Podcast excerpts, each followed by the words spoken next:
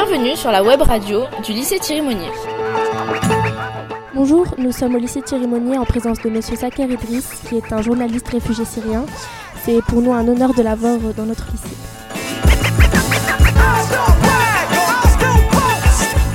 Hello, we are in the lycée Thierry Monnier. We have a guest, Monsieur Saker Idriss. We're gonna ask some questions. Yeah, thank you for uh, allowing me to be with you, and I'm ready to answer any questions you want. Can you introduce yourself in a few words, please? I'm uh, Sakh- my name is Sakher Edris. Uh, I'm Syrian journalist. I'm here in France uh, since about one year and a few months. Uh, I work in journalism, especially in uh, investigation uh, journalism. Why did you leave Syria? Well, I left. Uh, I left uh, Syria because of my family situation. We are. Uh, we were under pressure. My father and uncles, uh, two uncles actually, we were. Uh, they were detained for 18 years. They were in jail for 18 years because of their uh, political uh, views. Uh, there was no uh, freedom of expression, and still, actually, no freedom of ex- expression. So I left Syria because for families of detainees, they are they having they're facing a lot of difficulties in Syria. Okay, We read in an article that your father was imprisoned. What was the reason?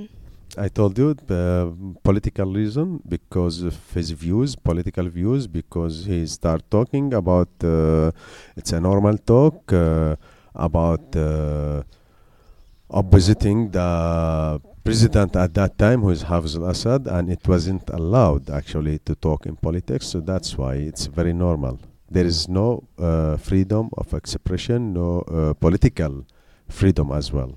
That's why. Why did you sh- did you choose London? I finished there my education, not leaving studying. Yeah, yeah. Actually, because at that time, actually, it was uh, faster and English. Frankly, you know, the business language is English, so that's why. How uh, did you manage to get out of uh, Syria? Well, that time it was after I got my high school. Most of my family they left Syria. My uh, mother, the her family also. Uh, so we went uh, like uh, normal. We applied for a passport, whereas I suffered to get a passport because always. Actually, see, I'll tell you something.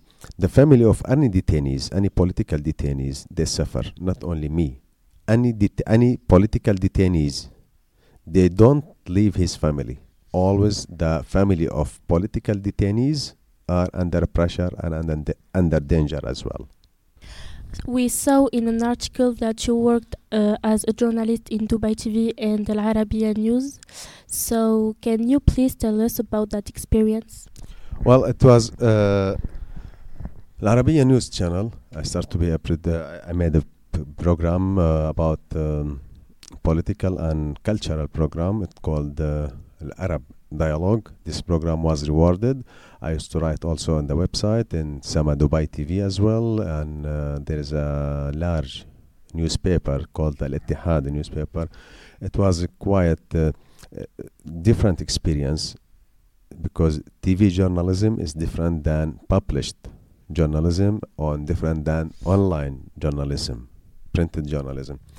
So uh, this experience, uh, st- still actually, I'm learning. I used to, to, to learn from the masters there, from the people, more experienced people. I still learn. Uh, I used to not say no for the journalists who are do ha- who have more uh, experience more than me. So uh, that experience actually, uh, I still owe the, uh, for my profession for that experience because it was built there, especially in Al Arabiya. Okay. Why did you decide to come to France in 2015 and not to another country? Well, because easily uh, it was quick and faster for me. I had no time for my uh, documents and papers. I have to give a decision, and it was actually in less than two months to ch- to choose. And France it was the faster choice for me, so that's why I came. Are you still working as a journalist? Yeah, of course. You have worked with French and British journalists. Do they have a different approach to?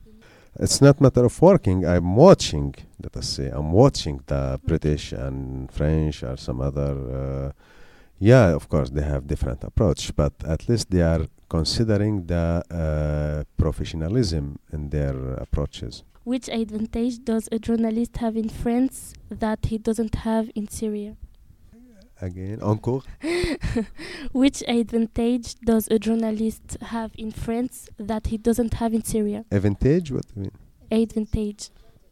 Advantage. A- advantage. ah, okay. Which advantage that the journalist has in France? that he doesn't have in Syria. Well, uh, first of all, the real journalism, the real profession, which is the freedom of expression and freedom of writing. This is the act- actually the most important advantage, because in Syria they don't have this uh, luxury. You know, it's a normal, but they don't. Ha- we don't have it in Syria. The freedom of expression, the most important, which means actually equivalent to a journalism. If you are a journalist, that means you are gathering news, you are distributing news, you are collecting news, you are uh, uh, without any uh, effect or influence. In France, of course, they're considering that, but in Syria, you don't have this freedom of expression. Do you think it is coherent that Syria comes 177 out of 180 in the list of the world's press freedom made by French RSF? Yeah. Uh, Next question. Yeah, actually, this report is truth because see, I'll tell you something.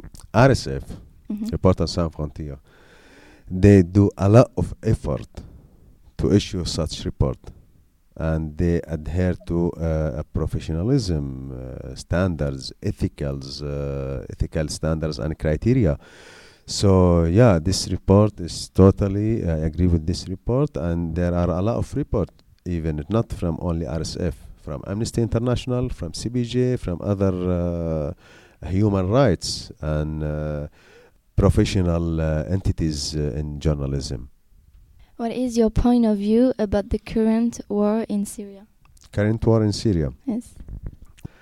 Syrians they are fighting now uh, for actually in different uh, different fronts. They are fighting different fronts. Civilians, especially, they are fighting Syrian regime.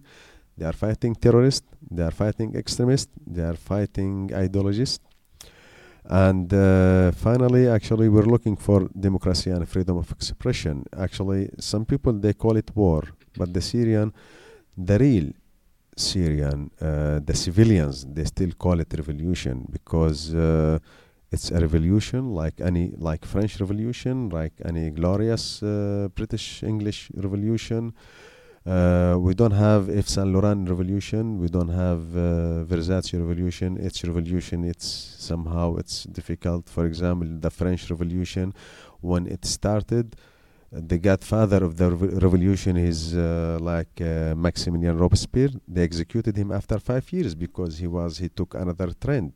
Because he started the revolution, but he took another trend, but they execute him, and we are, I guess, in the fifth republic. So it's still revolution. Revolution means cows, means everything that you are making revolution. Finally, uh, I guess Syrians, especially civilians, they are fighting different fronts. Syrian regime front, extremist front, uh, terrorist front, ideologist fronts, Islamist fronts. Uh, they are fighting, but finally, I guess they will reach. Have you kept in touch with Syrian journalists? Yeah, I'm in touch with them. Actually, I'm the general secretary of SGA. I was elected a few months back uh, as the general secretary for SGA. SGA means Syrian Journalist Association. We are about 400 journalists.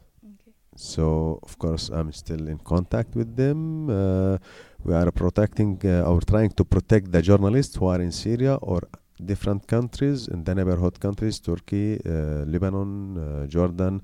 We are trying to, to, to support them or, or give them kind of protection against any uh, authorities. And do you have the feeling that they are under threat? Yeah, always.